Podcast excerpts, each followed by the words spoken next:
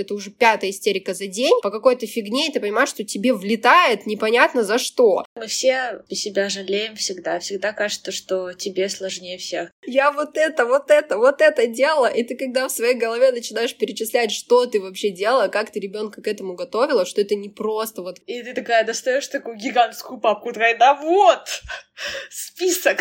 Изобретательность в материнстве — это огромное преимущество, и если у вас богатая фантазия, активно применяйте ее с детьми, детьми.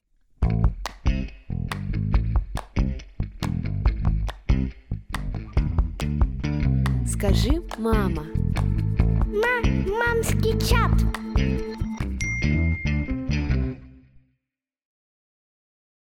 Всем привет! С вами подкаст «Мамский чат» и его ведущие. Меня зовут Лиза. И сегодня мы с Настей записываем этот выпуск вдвоем. Хотим с вами устроить такое не знаю, выпуск откровения, что ли.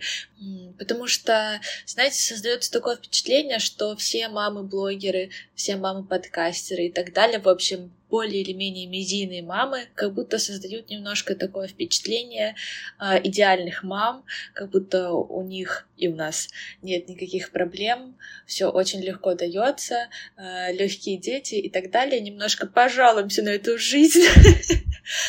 В общем, поделимся с вами нашими новостями немножко, обсудим, как мы живем, что новенького. В общем, приятного прослушивания. Всем привет, меня зовут Настя, и да, как Лиза сказала, мне иногда кажется, что в общении с другими мамами, знаете, я часто слышу такие фразы, как да, у тебя вообще стеж такая спокойная, да, тебе вообще так легко, и мне в какой-то момент, знаете, я-то знаю, каково мне, я-то знаю, какие мы с ней трудности проходим, и что за ее спокойствием стоит на самом деле большой мой труд.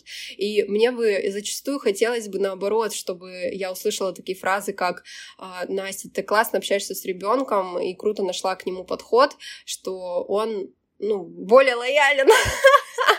Короче, а, знаете, просто очень часто можно услышать, что одни мамы думают, что вот им конкретно очень тяжело, а вот другим мамам как-то полегче, и начинаются какие-то оправдания. Ну вот у них есть там, не знаю, помощь, у них есть муж, у них есть э, еще что-то, у них есть еще что-то. И знаете, с одной стороны, я понимаю, почему и от чего, да, такие рассуждения берутся, и я, в общем, понимаю первопричину. Но с другой стороны, я понимаю тех людей, на которых э, такие фразы могут, э, ну, взваливаться, насколько их опыт может обесцениваться в этот момент, и насколько им может быть неприятно слышать эти фразы, а, потому что даже при наличии мужа, при наличии, не знаю, помощников, нянь, бабушек, дедушек, да, у всех разные ситуации, маме может быть тяжело. И это ее состояние, на которое она имеет полное право. Настя, тебе что тяжело? Поделись. Пожалейте меня, мне очень тяжело. Ладно, ну, на самом деле, я просто, мне кажется, сама по себе такой человек, что изначально во мне достаточно много ресурсов. Вот мне кажется, я как-то свой секрет раскрываю в этом, что у нас, спойлер, нету помощников, у меня ни разу не было няни, мне помогает только муж, да, вот муж у меня есть. Я из разряда вот этих мам, у которых есть муж, в этом плане только мне и легко, то, что вот действительно есть муж, что он помогает, но в какие-то моменты это совершенно не спасает, потому что мы все знаем, да, что, что такое папа, что такое мама, и что это вообще совершенно две разные ну, как бы личности в жизни ребенка, которые играют совершенно разные роли. И в формате, знаете, вот бытовых дел очень классно муж помогает. Но вот конкретно вывозить эмоции, вывозить вот, э, вот это самое, на мой взгляд, трудоемкое, вот это взваливается, мне кажется, только на мои плечи, потому что муж у меня, а, ну, как сказать, потому что муж у меня не, не так много времени выделяет вот этой сфере эмоциональной, так, как его выделяю я. И он совершенно по-другому к этому относится, нежели я. Вот. У нас в этом плане такие не то что разные взгляды, но просто он в это не погружается так, как я. Да, у меня на самом деле тоже такая ситуация. Я бы сказала, что 90% времени мы с моим мужем находимся вдвоем. Бывают моменты, когда приезжают бабушки, и тогда, конечно, да, это чил отдых. Но такое бывает не часто, к сожалению. Поэтому, да, справляемся своими силами. У нас, в принципе, с тобой, мне кажется, очень похожая ситуация. У нас наши мужья примерно похожи, мне кажется. Не зря они друзья. Не говори. Поэтому мы тут с тобой друг друга хорошо понимаем. Мгм. И тоже я очень часто слышу, ой, да вот он так хорошо ходит в садик. Я думаю, так чтобы он хорошо ходил в садик. Я же так старалась. Я вот это, вот это, вот это делала, и ты когда в своей голове начинаешь перечислять, что ты вообще делала, как ты ребенка к этому готовила, что это не просто вот а, в таком понимании взяла за ручку, отвела, и он такой, пока, мам, увидимся там после обеда. И ты такая достаешь такую гигантскую папку, такая, да вот, список.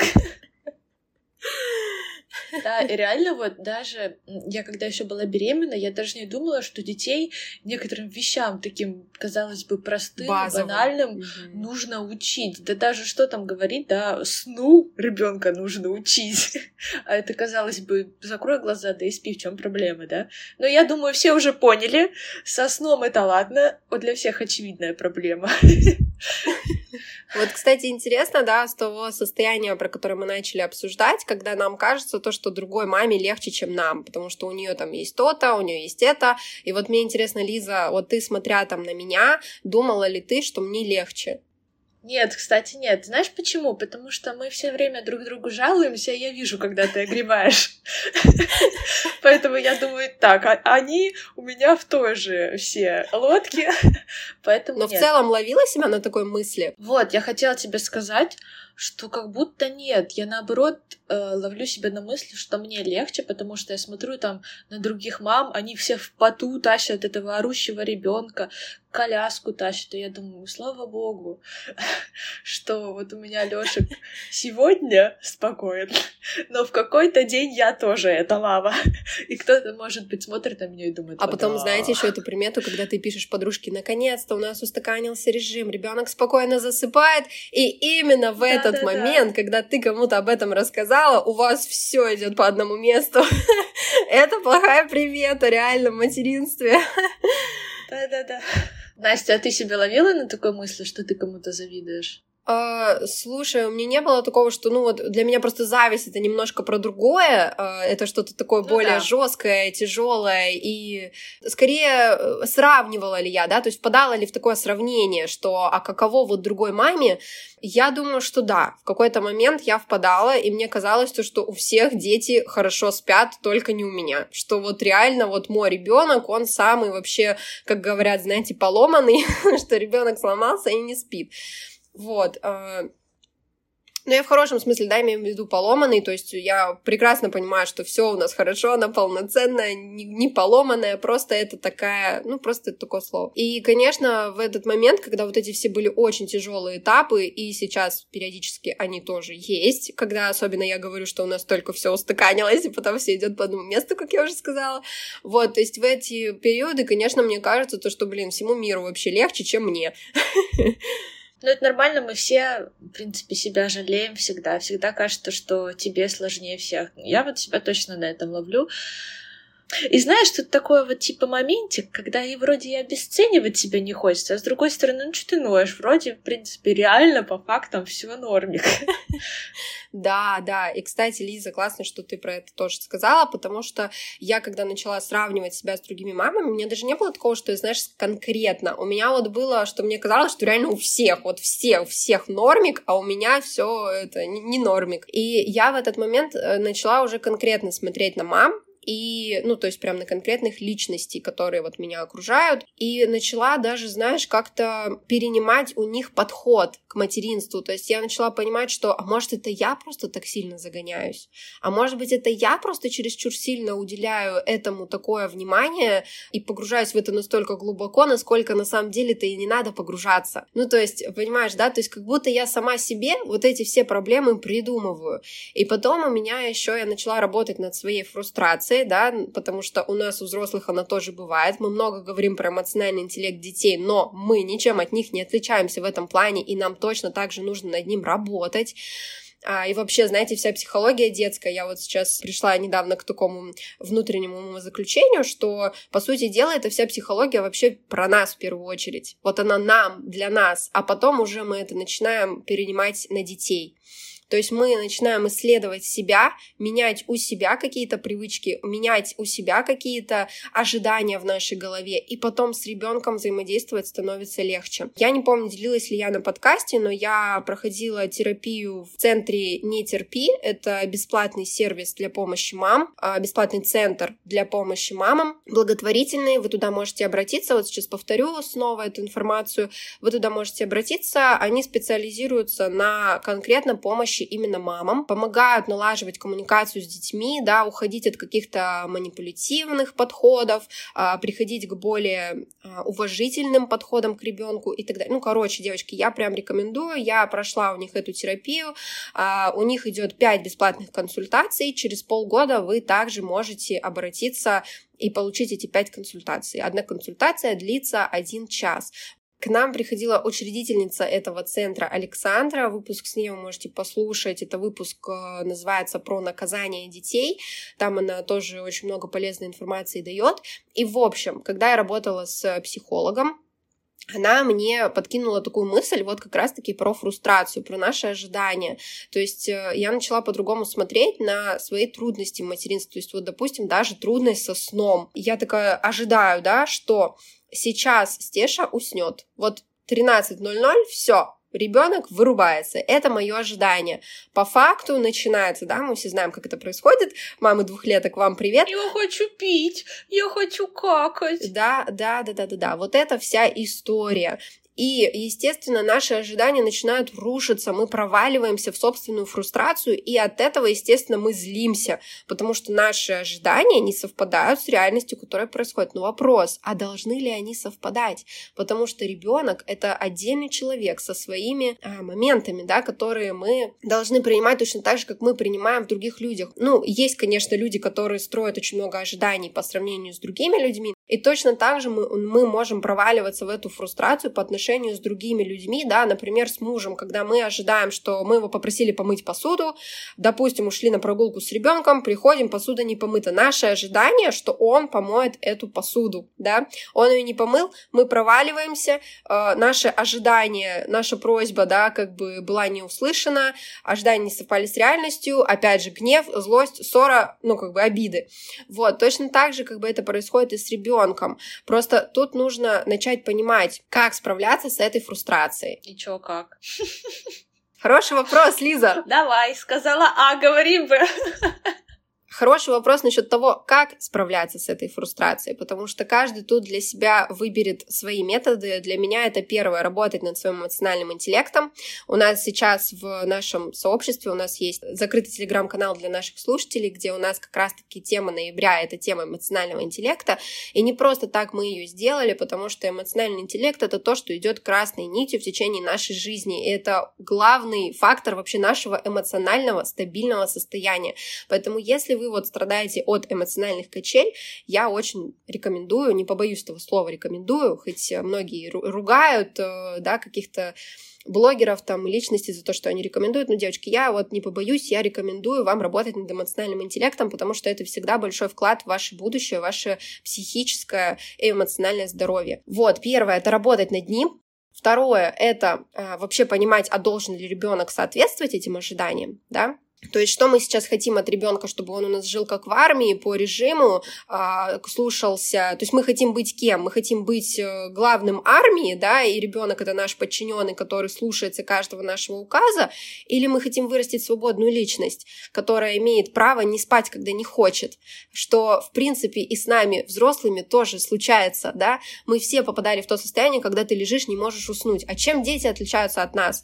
Чем они, ну как бы хуже или лучше, да? И может может быть жарко, холодно и так далее. То есть, да, что-то может мешать, или там перевозбудился, не может долго уснуть. Вот, короче, это... Я не говорю, что не должно быть режима. Режим это важно, это тоже часть э, эмоциональной стабильности ребенка, да, чтобы она не раскачивалась. Но а, в то же время вот этот баланс, знаете, между тем, чтобы не уходить в такую какую-то диктатуру, что вот ты должен э, делать так, как я хочу, и соответствовать всем моим ожиданиям. Но и не уходить в полное отсутствие границ, да, потому что, как мы помним, опять же, границы очень важны для малыша, это тоже важно. Вот. Как-то так. Соблюдать баланс и работать над своим эмоциональным интеллектом. Для меня это сейчас вот э, главные такие способы решения вот этой фрустрации.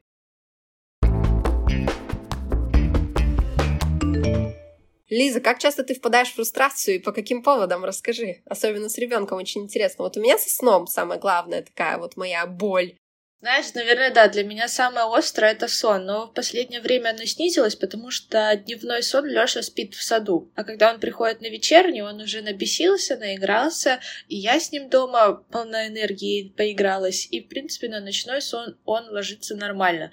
Сейчас у нас новый этап развития, это мы, мне кажется, сейчас находимся э, в кризисе трех лет. Вот он, мы его достигли этого пика. Два года с вами записываем этот подкаст, два года мы боимся, и вот они мы тут. Когда-нибудь запишем об этом выпуск, но не сегодня, не об этом. В общем, как вы поняли, что у нас приходит в ассоциации, когда мы говорим о кризисе трех лет, это, конечно же, истерики. И я просто иногда, вот я реально, у меня просто руки опускаются, я стою и думаю, я не хочу это решать, я ничего не хочу решать. Просто, пожалуйста, сделай, что я хочу. Ну вот, Давай, мы хотели сегодня с тобой по фактам разбирать. Вот сегодня он не захотел чистить зубы, а вчера вечером он съел шоколадку, и как бы, ну, я очень хочу, чтобы он почистил зубы, потому что через год я не хочу идти к стоматологу. Потому что, конечно же, это мне нужно будет вот эти вот все его эмоции по поводу нехотения идти к стоматологу. Мне же с этим справляться. И, короче, это все по кубикам. Конечно, я понимаю, там тоже психологи говорят, типа, ой, зачем вы все наперед продумываете? Потому что если я не продумаю, то все посыпется. И вот что ты делаешь, Настя, если ребенок что-то не хочет делать? Слушай, ну касаемо зубов, да, если мы уж так конкретно пошли, тут включаются танцы с бубнами, потому что у нас э, с зубами тоже все как-то было сложно, особенно я помню был период там, когда ей было, ну, около года. Вот это был самый острый период, mm-hmm. когда полный отказ от чистки зубов, вот просто полнейший. И я помню на тот момент, и я, кстати, тебе тоже тогда посоветовала этот совет, у вас вроде тоже все потом наладилось, а, это отстать от ребенка вот просто отстать на две недели. Но не просто отстать. Просто отстать, но не просто отстать. В этот момент, когда вы от него отстаете, да, то есть все, вы ему не предлагаете чистить зубы, вы кладете щетку, пасту рядом с ребенком в его доступности, но вы ему не говорите, давай чистить зубы. Вы встаете рядом с ним, да, вот, то есть, допустим, он просто умывается, и вы при нем чистите зубы. То есть, чтобы ребенок обязательно видел, что вы это делаете каждый день, утром, вечером, и чтобы в зоне его доступности в этот момент, когда вы это делаете, была щетка с пастой. Все, вот на две недели мы отстаем от ребенка, и потом начинаем предлагать. Конечно, этот способ может кому-то не подойти, я понимаю, это тревожно, можно как это отстать, в смысле микробы, в смысле, а как же зубы, а как же кариес. Ну, тут, э, девочки, каждый делает, э, да, ну, как бы расставляем приоритеты. Я в тот момент, когда применяла этот лайфхак, ставила приоритет в том, что я хочу, чтобы у Стеши было позитивное восприятие чистки зубов.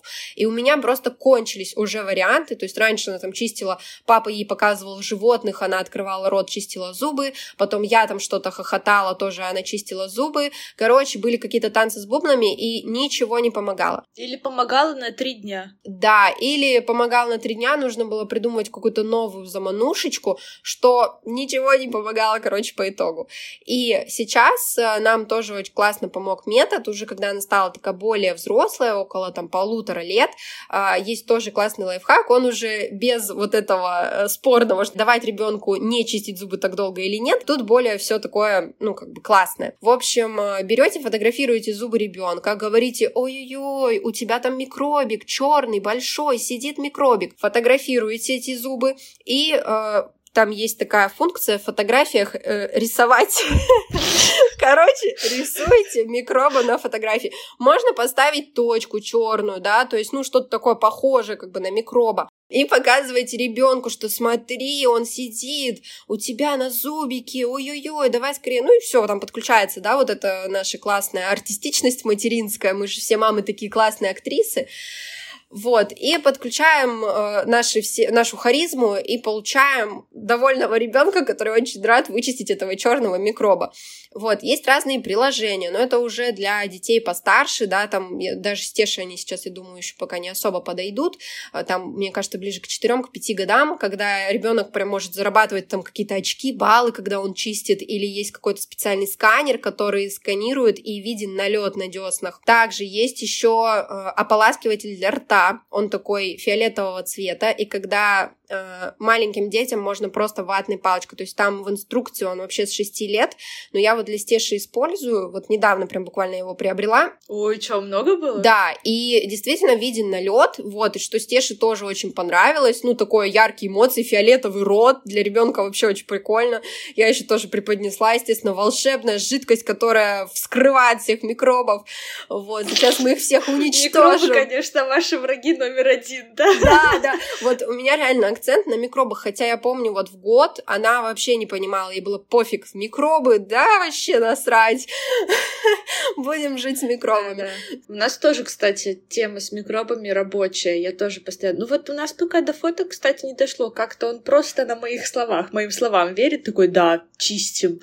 Но у нас тоже были проблемы с чисткой зубов, я применила твой способ. Это вообще рабочая вещь во многих моментах, просто забить и потихонечку вот так э, нативочкой подводить к этому. Да, это знаете, как я называю, перезагрузка. Дать такую перезагрузку, чтобы ребенок как будто об этом забыл, и потом через время ему снова это предложить, и как бы новое дыхание этому придать, и новую подачу, потому что, возможно, вначале там как-то, ну, грубо почистили, да, или сильно надавили давили, ребенок там испугался, ему было больно, ну или просто вот он такой э, не хочет чистить зубки, такое тоже бывает.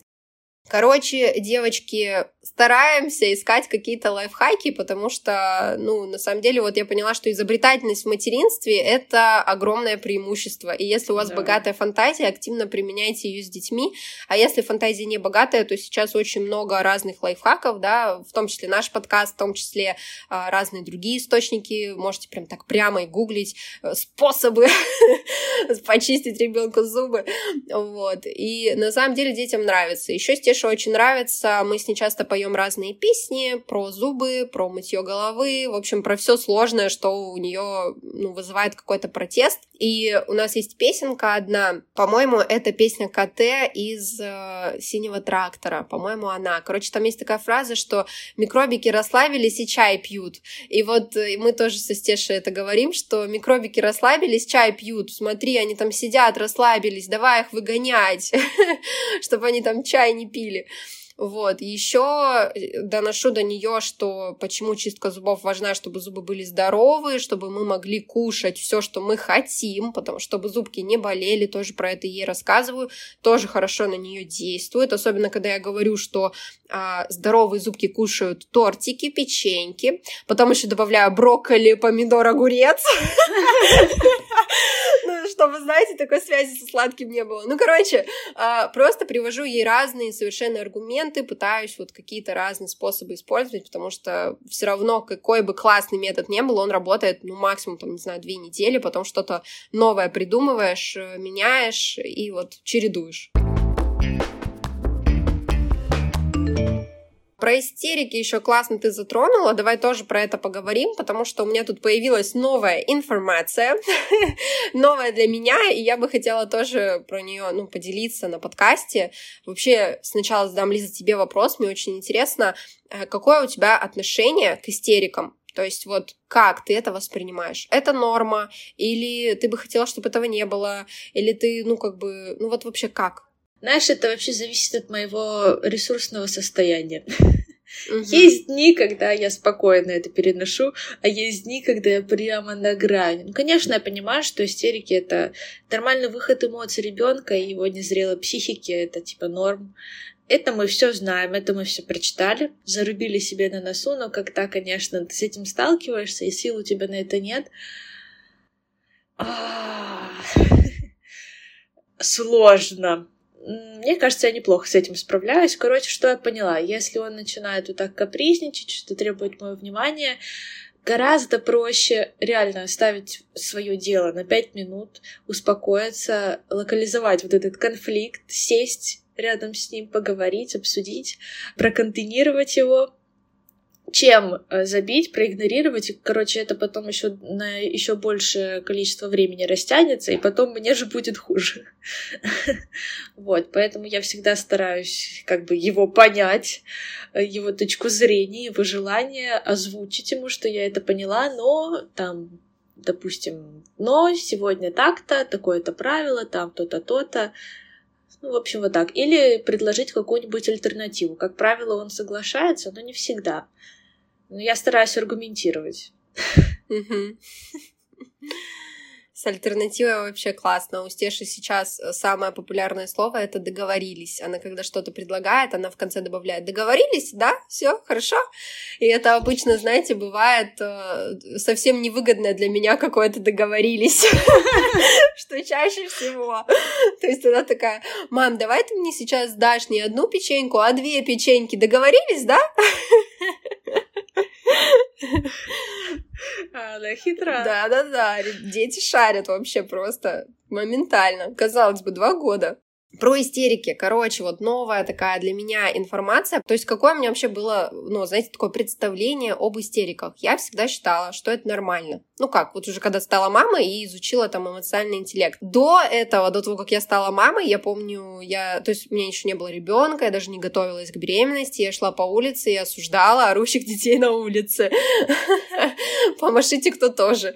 Короче, э, ну, на самом деле, то есть у меня было такое, что вот невоспитанные дети, что родители разбаловали. То есть вот, знаете, вот от такой модели я потом уже, когда стала мамой, пришла к тому, что это нормально, что это со всеми детьми случается, что мы это принимаем, понимаем, обнимаем и любим, а, несмотря как бы, да, там на эти все истерики. И тут недавно я наткнулась на одну девушку, она педагог Монтессори, я не скажу, что мы вообще с Лизой придерживаемся как, каким-то подходом, да, потому что мы недавно вас познакомили с естественным материнством, мы также говорили про Реджио, про Монтессори упоминаем, но мы в целом не придерживаемся, мы с Лизой берем что-то вот э, оттуда, отсюда, да, Лиз? Mm-hmm. И я наткнулась на ее блог, и мне очень понравилось то, что она пишет, и когда я увидела у нее информацию о том, что частые истерики это вообще-то не норма, что если ребенок часто истерит, это вообще-то как бы не норма. Ну, давайте, наверное, не будем использовать слово норма, потому что она некоторых втягивает в какое-то чувство вины, и сразу как-то так хочется абстрагироваться, типа, блин, да задолбали уже со своими норма, не норма.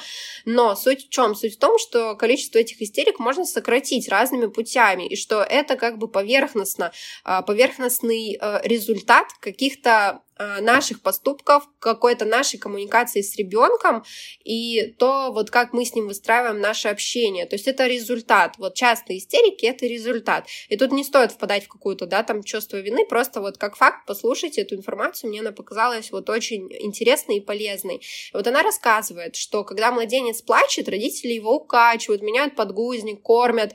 И вот согласны, да, что младенцы общаются со взрослым с помощью плача. Тут, я думаю, это для всех понятно, и очевидно, что по-другому ребенок разговаривать не может. Иначе как вообще малышу дать понять нам, да, что ему что-то нужно? Но дальше ребенок растет, ему там один, два, три года, и теперь он уже не только плачет, он уже начинает валяться по полу, орать как сумасшедший, да, потому что многие мамы говорят, что мне уже кажется, что э, соседи вызовут опеку, потому что он кричит так, что, ну, э, э, что это очень громко. Я даже видела как-то в сторис у одной мамы, у нее, знаешь, лист часы такие Apple Watch, и ей пришло уведомление, что вы находитесь в зоне повышенного как бы давления, ну как, как это вот, э, в зоне повышенной шумности. Вот. И что происходит с ребенком в год, два, три? Он точно так же начинает ныть, капризничать, истерить, когда ему плохо. И он так тоже общается.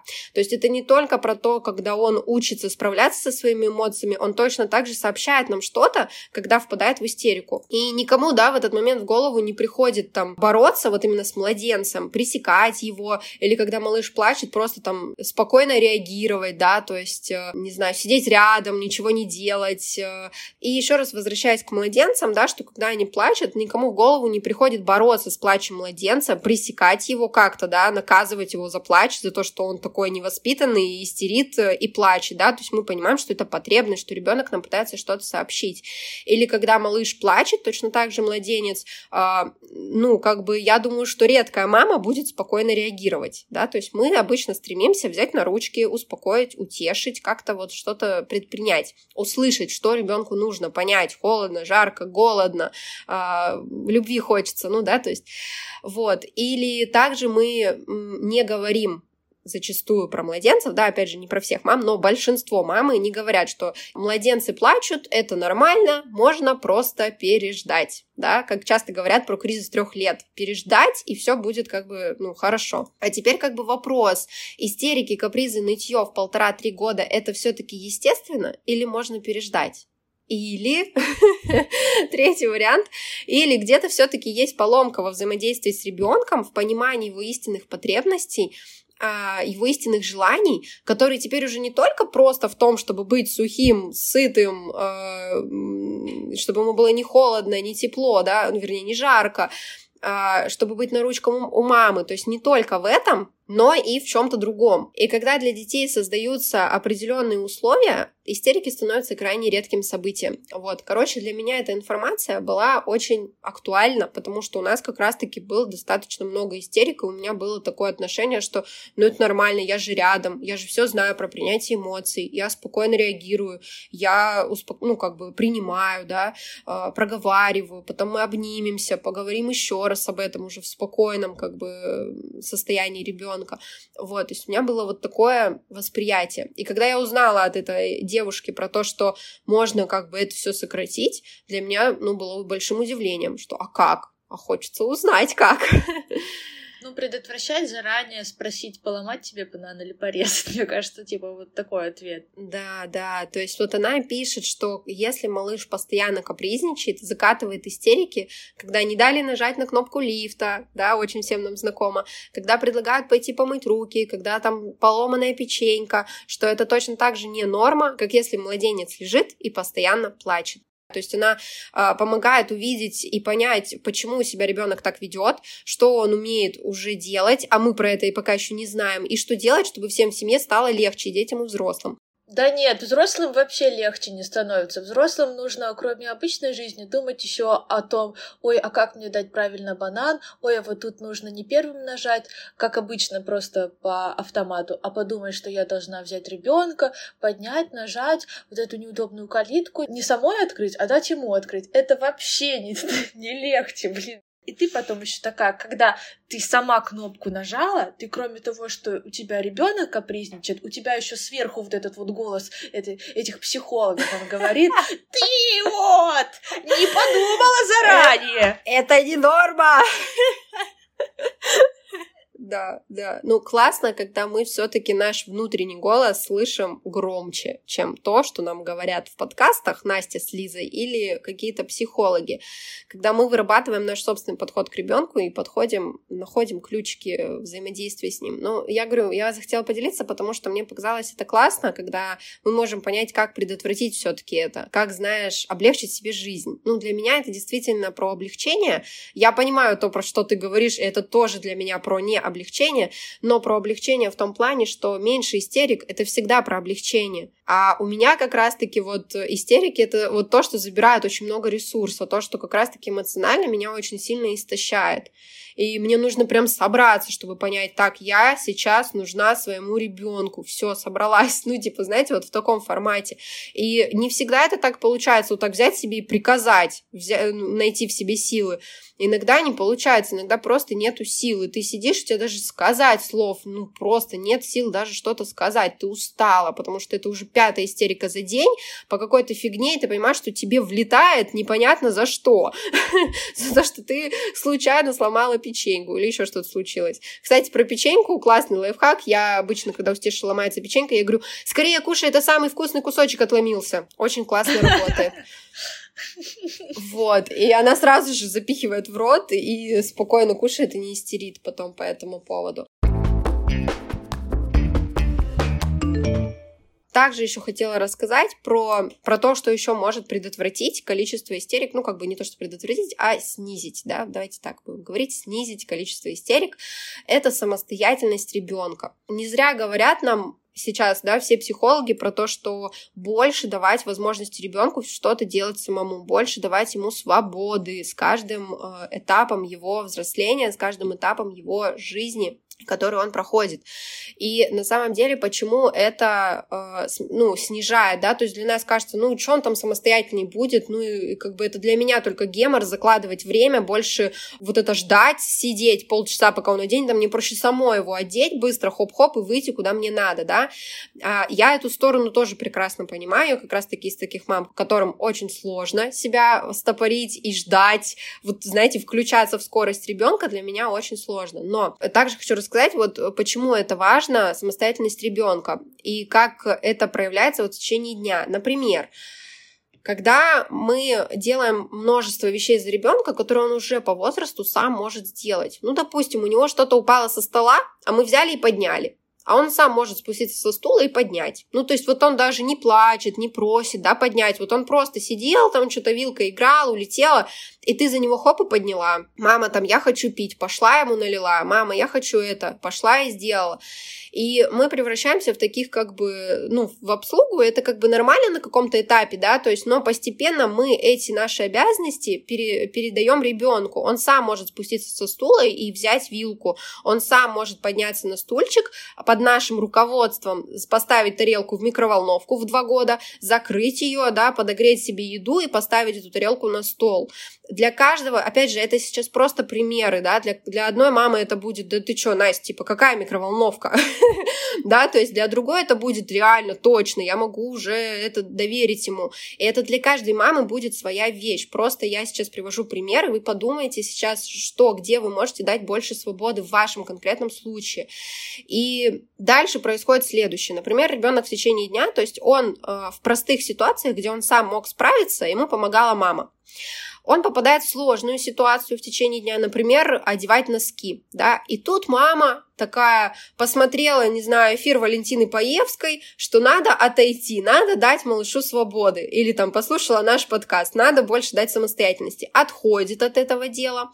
И тут, получается, ребенок попадает в ту ситуацию, когда это дело слишком сложное еще для него, эта задача еще ему не посильна, ему еще нужна помощь, а мы отошли, и не дали ему поддержки. И тут, получается, у него происходит взрыв, потому что в течение дня он не удовлетворил свою потребность самостоятельности, у него не было вот этого опыта там, где он может, он не получил этот опыт там, где он мог его получить, и потом, когда ему реально понадобилась помощь, мы вдруг отошли и, э, ну, не помогли ему. Положительного подкрепления не было. Да, да, и вот в такие моменты, я не знаю, может, как, э, кто-то сейчас послушает, узнает своего малыша в этом, но вот у меня у Стеши так было, когда она не может сама справиться, я к ней при, подхожу, предлагаю помощь, и она еще сильнее впадает в истерику mm-hmm. от того, что я предлагаю помощь. Вот это как раз-таки такой яркий звоночек, что ребенку не хватило в течение дня вот удовлетворить вот эту потребность самостоятельности. И на самом деле, когда я тоже вот это узнала, я не скажу, что у меня Стеша там такая не самостоятельная, она достаточно много делает сама, ну, реально много. И мне казалось, у нас вообще в этом проблем нет. А потом я послушала вот эту информацию и такая, а реально не пересмотрю ли я мой подход, потому что это мне облегчит жизнь. А, убирать игрушки, допустим, мы пошли в сад, ой, девочки, сейчас вам расскажу. Короче, меня отругали в детском садике за то, что у меня ребенок не убирает игрушки, потому что, ну, у нас не было этого дома. А, оно было, но в таком, знаете, ну, можем убирать, можем не убирать, какого-то такого прям... Потому что самой легче убрать. Да, да, вот, опять же, потому что самой легче убрать. Я, кстати, заставляла. Я не люблю убираться. Лиза, молодец. Ну тут тоже, Ну, да, про подход. ну поняли, да. Да, да. Уговаривала. Находила подход. Ну и чё, насколько я знаю, спойлер, Стеша сейчас убирает. Да, Ну, вообще, в садике круто, там реально учат. Лёша за Да. собой, например, стульчик задвигает и говорит, мама, ты не задвинула. Вообще, и знаешь, эм, я тоже за то, чтобы давать ребенку много самостоятельности, это реально облегчает жизнь. Кстати, про микроволновку я не думала, это мама, которая такая, ага, реально, что можно? Ты что, реально греешь? да. Точнее, даешь стеше? А как же облучение? Но мы же не стоим возле этой микроволновки.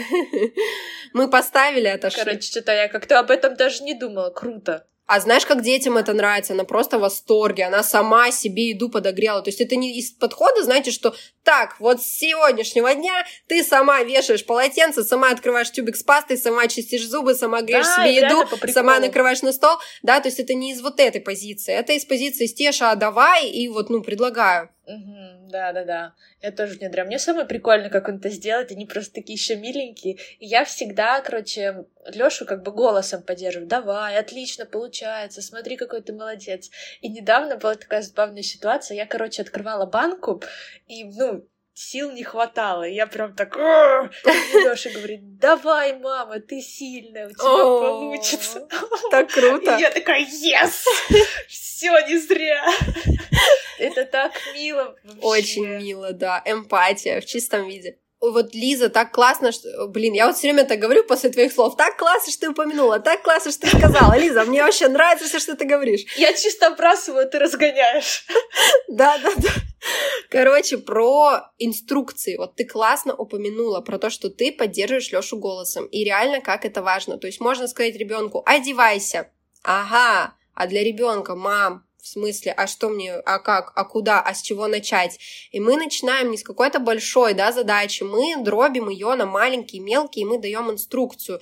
Если мы готовим вместе, возьми муку, достань ложку, насыпь ложку муки в тарелку, да, то есть мы постоянно, ну, даем инструктаж, и потом, когда мы понимаем, опять же, мы отходим, мы отходим, мы не всегда вот этот голос, знаете, мы потом даем ребенку возможность самому собственный голос внутри вырабатывать, чтобы он запоминал последовательность, да, то есть мы сначала ему учим, сначала там колготки, потом кофта, потом то, потом все, потом обувь, и потом ребенок сам уже начинает соблюдать эту последовательность. Тут тоже, да, важно отойти и не всегда быть вот этим э, контролером, который э, инструктирует, э, ну, короче, вы поняли. Вот, про инструкцию очень круто, потому что тоже смотрела недавно какой-то эфир Валентины Поездки, по-моему, про планирование, очень вам рекомендую посмотреть на канале Макса Дорофеева, по-моему, его так зовут. Ну, короче, загуглите Валентина Паевская планирование. Вот оно прям для взрослых, оно вообще не для детей, хотя там написано про детей. Оно прям про взрослых, про нас с вами. И она упоминала про то, что вот раньше бабушки, наши дедушки, вот они же так нас и учили. Возьми это, достань то. А сейчас у нас как будто сократилось количество слов, которые мы говорим нашим детям, и мы очень коротко с ними выражаемся. Оденься, почисть зубы, а что за этим стоит? Како- какая последовательность действий, да? То есть вспоминаем вот эти алгоритмы и проговариваем их ребенку, ему тоже, конечно, в этом плане становится легче. Вот. И помимо вот этих всех этапов, тоже про одевание, очень классно у нас со Стешей работает, например, когда мы одеваем кофту с замком, да, то есть можно еще дополнительно в этот момент пред, предвосхищать момент, когда ребенок, знаете, вот это начинает возиться очень долго с замком, и потом начинает нервничать, и уже все, уже сейчас вот он в истерику впадет, предвосхищать и говорить, давай я вот тут подержу, а ты тяни наверх да, то есть, опять же, вроде оказали помощь, но ребенок сам справился и получил инструкцию, как надо делать. Потом можно его рукой, э, вот тут рукой держи, а, и подтягивай второй, ну, ну, допустим. Вот, короче, инструктаж очень тоже важен, конечно, для деток, чтобы им понимать, как и что. Лиза, как ты считаешь, насколько Лёш самостоятельный? Я ставлю ему пять. Отличник. Мне вообще нравится этот прикол с самостоятельностью. Я просто делаю это все в надежде, что однажды э, он вырастет взрослым самостоятельным парнем, и моя жизнь будет легка. Вот. А, Ну и вообще, мне, знаешь, мне нравится с ним делать всякие вещички, и мне нравится, как он этому учится, и мне нравится наблюдать, как он радуется, когда у него что-то получается. Недавно, внезапно я узнала, что он, оказывается, умеет надевать носки. И я такая, а зачем? А зачем я все время их А, надевала? Лиза, у меня точно так же было. Я просто в какой-то момент Стеша одела А носки. что так Да. можно? Да, просто у меня сейм была ситуация. Я думала, что она вообще... У нас вот с носками реально вот была истерика. Вот прям она вообще никак. Вот я, я поэтому в какой-то момент... Ну, мы, в принципе, носки не носим. Вот она их очень редко одевает. Дома она всегда босиком. И недавно как-то она сама сняла с сушилки носки свои. И я просто захожу в комнату, она уже их надела. Я офигела. Это вот как раз-таки тот момент, когда мы думаем, что наш ребенок еще не умеет, а он уже давно-давно все умеет. И классно еще тоже, знаете, про это, про то, когда мы, мамы, не видим, что наши дети уже умеют. Классный тоже пример про пап. Потому что папы с детьми проводят меньше времени, и зачастую именно папы нам говорят, да он уже сам может, да он уже сам, да он вот это уже все умеет. А мы, как мамы, так как с детьми постоянно 24 на 7, у нас взгляд замыливается, и мы как бы не видим, э, как дети растут. Мы, ну вы понимаете, да, сейчас про что я? Мы видим, как они растут, конечно же, но я имею в виду вот эти вот прям этапы и моменты самостоятельности, когда мы как будто еще думаем, что он мал для этого, а он уже все, он уже готов, он уже вырос, он уже умеет, и он уже готов учиться. И поэтому классно еще тоже тут к папам прислушиваться, хотя, конечно, иногда это может, я знаю, это может бесить многих мам, когда папы начинают там что-то говорить про то, что да, отпусти уже это, что ты по этому поводу паришься. Вот ты такой, в смысле? Вот, то есть, ну, как бы тоже такой момент, но все-таки прислушиваться, потому что действительно им как будто со стороны а, какие-то вещи виднее. Да, мы, конечно, с тобой немножко сегодня не туда ушли, больше говорили про истерики, нежели про нашу нелегкую жизнь, но, в принципе, похоже. Э, Истерики сейчас занимают большую часть нашей жизни, и реально вот это вот обучение ребенка, знаете, физическим всем вот этим вот штукам, я тоже сейчас этому много времени уделяю, и не стоит воспринимать это как что-то необязательно, потому что, мне кажется, это также еще вносит большой вклад в развитие ребенка. Это и мелкая моторика, и психологическое развитие, э, оно дает уверенность ребенку в том, что он может с чем-то справиться. Сегодня он справился с тем, что муку насыпал в стаканчик, а завтра он там, не знаю, Да это вообще основа быт. Там вот кажется, что развивающие игрушки и вот это все на самом деле вот готовка с ребенком, вот вот это вообще межполушарное развитие, то самое важное. Еще я хочу сказать, кажется, да, вот я сегодня бомбила, потому что э, многие советы вообще жизнь родителям не облегчают, Мгм. а только делают сложнее. Да, меня это само иногда бесит, но действительно вот это вот все, оно сегодня сложнее, а завтра оно нам поможет наоборот. И вот этот вот кризисный моментик, когда нас бесит, что ребенок там все разбросал, все грязное, потому что он сам это делал. И легче, конечно, самой чистенько и быстро все Да. сделать, но нужно позволить ребенку сделать вот это. И э, постепенно он научится и будет делать так же хорошо, как и вы.